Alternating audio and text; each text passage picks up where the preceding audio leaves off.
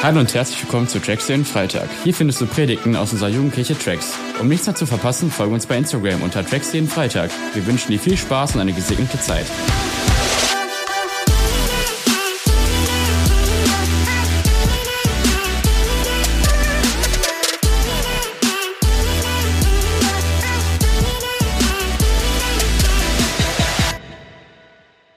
Sehr cool. Ey, Freunde, ich bin Aaron.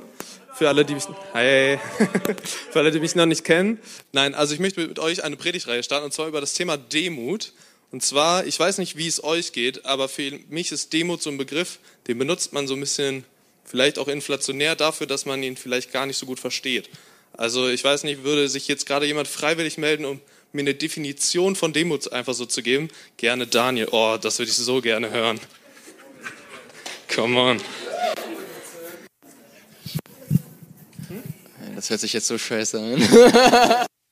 okay, Demut ist, kommt eigentlich aus dem Militär. Und stellt euch so eine Legion vor von Soldaten und wenn ein Centurio vorne Demut geschrien hat, musste jeder in Reihe und Glied gehen. Das bedeutet wissen, wo sein Platz ist. Sehr spannend. Ist das das Erste, was ihr vielleicht selber mit Demut verbinden würdet? Also, weil ich finde, für mich ist so, gibt es so unterschiedliche Schwerpunkte. Ich fand so, Demut war für mich immer, ja, du musst dich zurücknehmen, du musst irgendwie, keine Ahnung, aber vielleicht auch so ein bisschen, hat es auch mit Treue zu tun. Leute, die irgendwie treu sind, die wirken auch manchmal sehr demütig. Oder Leute, die ruhig sind, die nicht vor Arroganz, Arroganz strotzen oder so. Und ich finde, wir können uns mal angucken, das, was Dani gerade gesagt hat, finde ich, macht nämlich schon mal sehr viel Sinn, wenn wir uns die Wikipedia-Definition von Demut angucken. Ich glaube, wir haben sie auch hier. Und zwar, der Ausdruck Demut kommt von dem Althochdeutsch Diomuoti, dienstwillig, also eigentlich Gesinnung eines Dienenden. Die Bestandteile des Wortes lassen sich aus weiter runterbrechen in den beiden Wörtern dienen, Dionion und Mut, Mut. Im christlichen Kontext bezeichnet Demut die Haltung des Geschöpfes zum Schöpfer, analog dem Verhältnis vom Knecht zum Herrn allgemeiner die Tugend, die aus dem Bewusstsein unendlichen Zurückbleibens hinter der erstrebten Vollkommenheit, Gottheit, sittlichen Ideal oder erhabenem Vorbild hervorgehen kann. Voll krass, oder? Das selbst sogar bei Wikipedia irgendwie Demut auch nicht ganz vom christlichen Glauben zu trennen ist. Also es gibt etwas, irgendwie, was mit Demut auf sich hat, ähm, was wir nicht davon trennen können. Und Demut hat irgendwie dieses, okay, es gibt etwas, wo ich mich unterordnen muss. Und ähm, wenn wir in die Bibel gucken, sehen wir aber schon irgendwie, wird Demut von einer ganz anderen Seite schon mal beleuchtet. Weil ich finde, zum Beispiel, ich finde es ein bisschen lustig, in 4. Mose 12, Vers 3, Das ist ein Buch, das hat Mose geschrieben im Auftrag Gottes. Ne? Also das müsst ihr euch kurz daran erinnern. Weil Mose schreibt quasi über sich selbst, Mose war sehr demütig. Es gab niemanden auf der Erde, der demütiger war als er finde es ziemlich funny, weil so das ist nicht das, was ich mit Demut verbunden habe, so dass man so über sich selbst schreibt. Nee, also ich bin gerade der demütigste hier und niemanden auf der Erde gibt es, der demütiger ist als ich. So, also das ist krass, weil Mose das so schreibt im Kontext von, okay, Gott sagt mir das. Und das hat auch einen Grund, weil Mose eine sehr demütige Person tatsächlich war. Aber irgendwie hieß das nicht für Mose, dass er niemals das über sich behaupten durfte. Das heißt, Demut kann schon mal nicht irgendwie komplett damit verbunden sein, äh, niemals positiv über sich zu reden. Yes. Dann können wir mal, gucken wir mal weiter, zum Beispiel in Sprüche 11, Vers 2. Stolz wird in Schande enden. Aus Demut aber folgt Weisheit. Oder in Sprüche 18, Vers 12. Ihr dürft heute noch ein Bahama klatschen. Hochmut kommt vor dem Fall, aber der Ehre geht immer Demut voraus. Das heißt, wir sehen schon mal, okay, irgendwie Demut aber schon was damit zu tun, nicht stolz zu sein. Und Demut hat irgendwie eine Folge von dem, wenn ich demütig bin, hat Gott irgendwie was vor, Gott möchte irgendwas machen. Er gibt uns Demut dafür. Oder aber auch, Demut ist der Vorangänger von Ehre. Das heißt, wir können Gott nicht ehren, ohne demütig zu sein. Das finde ich krass, wenn wir das so zum Beispiel auf von heute Abend irgendwie gucken. Ey, Im Lobpreis Gott anzubeten, können wir eigentlich nicht, ohne Gott zu sagen, okay, ich stelle dich gerade höher, weil das, was wir singen, erfordert das. Wir sagen, Gott, du bist so groß, Gott, du bist so viel mächtiger, wir wollen einfach, ja, ich lebe für dich alleine. Dann sagen wir Gott, ey, ich stelle mich unter dich und ich demütige mich selber vor dir und quasi stelle diese Ordnung wieder her und dann kann ich dich ehren dadurch, weil ich dann sage, du bist groß. Komm on, dann lesen wir noch weiter in 1. Petrus 5, 6 bis 7.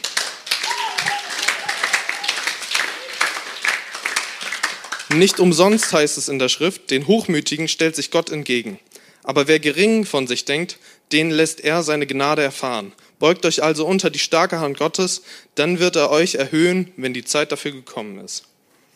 Also was lernen wir irgendwie aus diesen Bibeltexten? Wir müssen demütig sein und wir müssen irgendwie erkennen, dass Gott größer ist als wir und dass wir sündhaft sind und quasi ja einfach ja, so eingestehen müssen, wir sind unvollkommen, aber mit Gott können wir quasi, also wenn wir Gott groß machen, dann hat er was vor mit uns, dann möchte er uns hochheben. Das heißt, ich muss mich seinen Worten und seinem Willen beugen, aber er möchte mir was geben dafür. Er möchte mich nicht erniedrigen. Gott ist nicht jemand, der uns auf dem Boden sehen möchte. Er möchte nicht durch Demut sagen, okay, ja, ich möchte, dass du dich klein machst, damit du klein bleibst, sondern Gott sagt, okay, du musst dich klein machen, du musst akzeptieren, dass ich dein Gott bin. Ich möchte dich dadurch in den Status von meinem Kind holen und dich einfach größer machen. Ich möchte dir Weisheit schenken, ich möchte deinen Namen groß machen. Das heißt, wir befinden uns in dieser Abhängigkeit von Gott. Und um eine Beziehung mit Gott zu führen, müssen wir lernen, demütig zu werden. Das ähm, finde ich irgendwie so krass, weil gleich, wenn ich so ein bisschen drauf eingehe, dann möchte ich so einfach so, da geht es darum, dass wir nicht glauben können ohne Demut. Das heißt, Demut ist so ein grundlegender Bestandteil des Christseins. Zum Beispiel, ich lese die Bibelstellen alle nicht vor, aber ich nenne sie euch einmal. Das heißt, ihr braucht nicht klatschen, auch wenn es sehr cool ist. Und zwar, Gott ist unser Schöpfer, 1. Mose 2, Vers 7. Durch unsere Sünden sind wir getrennt von ihm. Das steht in Jesaja 59, Vers 2. Eigentlich verdienen wir den Tod, weil wir Sünder sind. Aber, und jetzt kommt ein sehr großes Aber, wir sind errettet durch das, was Jesus am Kreuz für uns getan hat. Wir können quasi auf, mit voller Hoffnung darauf gucken und er gibt uns sogar den Glauben. Zum Beispiel in Epheser 2, Vers 8 steht, und zwar aufgrund des Glaubens, und auch der Glaube hat seinen Ursprung nicht in euch selbst, sondern ist Gottes Geschenk.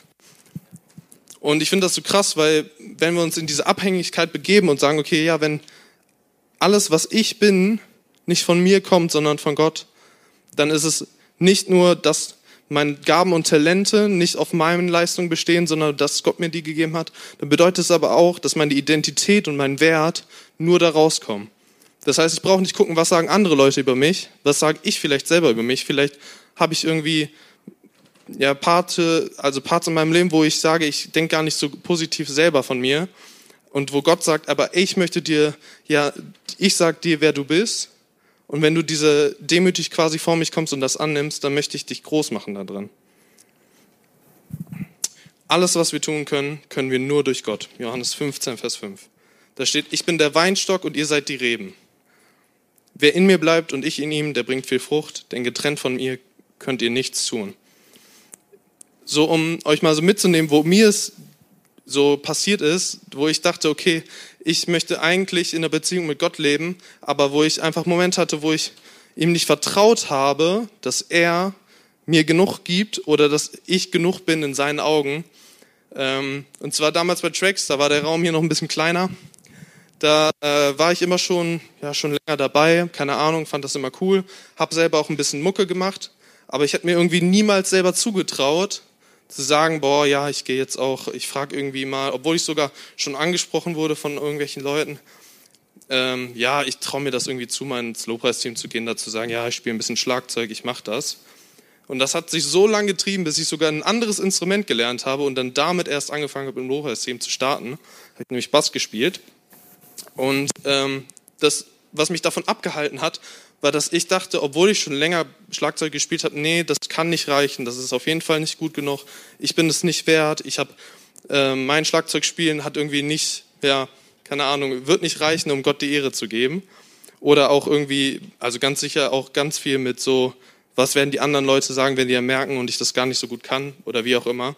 Und dieses Denken ist vielleicht nicht stolz, nicht vielleicht abgehoben, aber genauso untergräbt es das, was Gott über mich denkt und wozu mich Gott geschaffen hat. Weil wir ja nicht nur quasi Gott durch unseren Stolz, unseren Hochmut quasi sagen, okay, ja, ich brauche dich nicht. Das, was du mir geben kannst, das brauche ich nicht, weil ich schaff's alleine. Genauso können wir auch sagen, boah, ich, ich kann keine Hilfe annehmen, weil ich bin's nicht wert. Und selbst Gott, du allmächtiger Gott, bist nicht stark genug, um mir da rauszuhelfen oder mich irgendwie dahin zu bringen. Und ähm, ich finde das krass, dass wir einfach so einen Gott haben, der so gut ist und der das immer wieder Momente findet, wo er sagt, ich möchte dich aber groß machen. Ich möchte dir Personen an die Seite stellen, die dir helfen, einfach hier auf den Weg zu kommen. Ich möchte dich groß machen, indem ich, obwohl du das als Schwäche siehst, vielleicht das gebrauchst, um irgendwann mal Menschen ja einfach von mir zu erzählen oder Menschen ähm, ja zu erreichen für mein Reich. Und ich möchte dir aber auch einfach zeigen, wie sehr ich dich liebe. Aber dafür ist Demut einfach die Bedingung. Und ich glaube, es gibt so einen krassen ähm, ja, dass es so krass aufgeteilt ist zwischen dieser Mitte von Demut. Das heißt, es gibt so zwei Pole. Das heißt, wir haben einmal deinen Stolz, der dich davon abhält, Gott als deinen Herrscher anzusehen und sich in seine Abhängigkeit zu geben. Und dann gibt es einmal dein, deine Selbstverachtung, vielleicht Momente, wo du denkst, ja, da bin ich nicht gut genug. Und beides ist etwas, womit wir quasi Gott ja einfach seine Allmacht absprechen. Das heißt, Demut ist die Mitte, in die wir irgendwie finden dürfen. Und das bedeutet auch nicht, dass wir das jetzt perfekt sofort von Anfang an irgendwie schaffen können, sondern ich glaube, dass wir lernen dürfen, einfach Gott zu fragen, Gott, was ist denn deine Sicht auf meine, auf meine Situation, auf meine Perspektive gerade? Als Beispiel haben wir mal, ja, einfach bei der Predigtvorbereitung haben wir aufgeschrieben, wie denn so ein Unterschied aussehen kann. Zum Beispiel, wenn wir Hochmut haben und überheblich sind, dann hast du vielleicht mal Gedankengänge in deinem Leben, die so ungefähr so klingen. Ich brauche keine Buße tun. Ich bin gut genug. Ich brauche keinen Gott. Ich bin Herr meines eigenen, Leben, meines eigenen Lebens. Ich tue, was ich für richtig halte. Es geht um meine Zukunft, um meine Berufung, meine Selbstverwirklichung. Und irgendwie auf der anderen Seite hast du einmal, ja, bist du vielleicht stolz dadurch, dass du ja einfach sagst, ich bin unwürdig, ich bin nicht gut genug, ich bin zu schlecht, um seine Gegenwart zu kommen und von ihm gebraucht zu werden. Ich warte bis Freitag, wenn wieder Tracks, wieder Tracks ist. Vielleicht kann ich dann wieder vor Gott treten. Und in dem Moment, was du tust, ist, du sagst, Gottes Opfer für mich am Kreuz und seine Gnade ist kleiner als meine Taten. Und das finde ich so krass, dass Gott quasi sagt, okay, es gibt eine sehr, sehr wichtige Mitte da drin, die dich freisetzen kann. Zum Beispiel, um so den Gedankengang von Demut einmal verstehen zu können, haben wir das auch geschrieben. Ich bin unwürdig und bin gerettet allein aus Gottes Gnade. Selbst den Glauben an Gott habe ich durch ihn empfangen. Ich, ich, existiere, ich existiere allein durch ihn und alles, was ich habe und kann, hat er mir gegeben. Darum bekenne ich, dass ich nicht mehr, dass nicht mehr ich Herr meines Lebens bin, sondern Christus. Ich bin dankbar für alles, was ich habe und vor allem für sein Opfer am Kreuz. Durch sein Opfer kann ich in seine Gegenwart kommen und ich bin dankbar, dass ich es mir weder verdienen noch verhindern, in seiner Gegenwart zu sein. Warte. Genau, dass ich es weder verdienen noch verhindern kann, in seiner Gegenwart zu sein. Ich werde mein Leben aufgeben und ihm dienen. Egal wie groß und klein die Aufgabe auch ist. Und das, was das für mich damals bedeutet hat, als ich erkannt habe, boah, Gott hat mir diese, ja, einfach diese Gaben und diese Talente gegeben, um sie nicht zu einfach so zu verschwenden. Was passiert ist, ich habe gemerkt, dass sich so mein Umfeld geändert hat, dadurch, dass ich ja einfach Gott vertraut habe. Gott, okay, du hast mir das irgendwie gegeben und ich merke, dass da irgendwie ein Talent ist, aber ich darf das jetzt auch nehmen und ich darf damit ja einfach dich verherrlichen. Und ich habe gemerkt, wie Gott das beschenkt hat, dadurch, dass er mich an, dann an die Position gestellt hat, wo ich dann sein durfte. Das bedeutet, ich durfte dann bei Tracks irgendwann spielen, durfte da einfach richtig viel lernen. Und es war richtig cool, das erleben zu dürfen, wie Gott mich da gebraucht hat. Und ich finde es so krass, weil dann war ich eine ganze Zeit so richtig gut damit unterwegs. Und ähm, dann gab es aber den Punkt, wo sich das für mich immer mehr getrennt hat und wo ich immer mehr dann ja, in das andere Extrem rübergeschwappt bin, wo ich auf einmal angefangen habe, ja okay, ich habe nicht mehr jedes Mal Gott gedankt, dass er mir diese Gaben und Talente gegeben hat, sondern so mein Selbstbewusstsein hat sich so krass aufgebaut in dem Bereich, dass ich irgendwann dachte, ja nee, also eigentlich schaffe ich es ja auch ganz gut alleine und ich brauche Gott gar nicht mehr. Also eigentlich keine Ahnung, brauche brauch ich ja gar nicht mehr so in, in einer dankbaren Haltung Bass spielen, weil Gott war, ja, der hat mich hier hingebracht, aber gerade habe ich das Gefühl, dass es ja schon ich bin, der das macht. Und ich fand das so einen krassen Kontrast dann zu sehen, ja, dass ich gemerkt habe, ich trenne mich gerade von Gott, weil ich ihn nicht mehr höher stelle und ihm nicht mehr sage, okay, ich möchte mich in deine Abhängigkeit begeben, weil ich das einfach, ja, weil ich total auf der anderen Seite rübergefallen bin, ohne das jemals zu erwarten, weil ich ja eigentlich von dem Moment kam, wo ich mich selber irgendwie da so klein gemacht habe. Und ich kann mir richtig gut vorstellen, dass ihr auch Bereiche in eurem Leben habt, wo es euch so geht, wo ihr sagt, boah, ich denke da viel zu klein von mir oder wo ihr vielleicht auch ja, einfach so merkt, boah, keine Ahnung, also eigentlich ist das richtig cool, dass ich das mache, aber danke ich Gott eigentlich dafür? Stelle ich ihn da an erste Stelle, sage ich eigentlich ihm, danke Gott, dass du das durch mich tust? Oder hast du da vielleicht so ein bisschen ja, das Gefühl, dass du dich da selber verherrlichst? Ich finde das ziemlich challenging und ich finde es so wichtig darin, einfach ja immer wieder sich ja, klar zu werden, dass es Gott nicht darum geht, er ist nicht so der Herrscher, der sagt, ja, kenn deinen Platz, so wie Daniel das gerade beschrieben hat in der Armee. So, so, er, er schreit nicht Demut, damit wir an unserem Platz sind und dass wir einfach ja, stillschweigend dienen und einfach ja genau das tun, ohne irgendwie, dass er Interesse hätte an unserem Leben, sondern er sagt das einfach, weil er so ein großes Interesse hat an unserem Leben und uns ermöglichen möchte, in ein größeres Leben hineinzutreten. Immer wieder in der Bibel sehen wir, dass Menschen, die einfach Gott ja eben diesen Vertrauensschritt entgegengekommen sind und gesagt haben, ich möchte einfach Gott dir das abgeben, dass wir sehen, wie Gott sie einfach groß macht. Das sind unterschiedliche Geschichten, keine Ahnung. Zum Beispiel, was mir gerade einfällt, war an der Stelle, da schreibt Gott einfach ja bei Josua, Josua, ich werde dich groß machen, wenn du das und das tust. Und dann hat Josua einfach Folge geleistet und Gott vertraut, dass er es gut meint mit ihm. Und danach steht sogar in der Bibel, dass Gott schreibt, also dass einfach Josua sagt, boah, krass, in diesem Moment hat Gott mich groß gemacht vor dem Volk und sie haben mich respektiert, so wie sie Mose respektiert haben. Das finde ich so krass. Und wenn wir immer Gott vertrauen, ja, dass er das vorhat, dann können wir ja sicher sein, dass wir nachher nicht irgendwie was verlieren dadurch, dass wir demütig sind, sondern dass Gott uns einfach ja in ein größeres Leben gehen möchte. In der Schöpfungsgeschichte sagt Gott, als er den Menschen geschafft hat, hat Gott gesagt, es war sehr gut. Das heißt, wir dürfen einfach ja diese Trennung, die wir haben durch die Sünde, das ist etwas, was Gott uns einfach ja durch seine Gnade, durch das, was Jesus am Kreuz gemacht hat, das möchte er aufgeben, damit wir wieder in den Status von Gott sagt, es war sehr gut kommen können. Und das ist so cool, sich das vor Augen zu führen.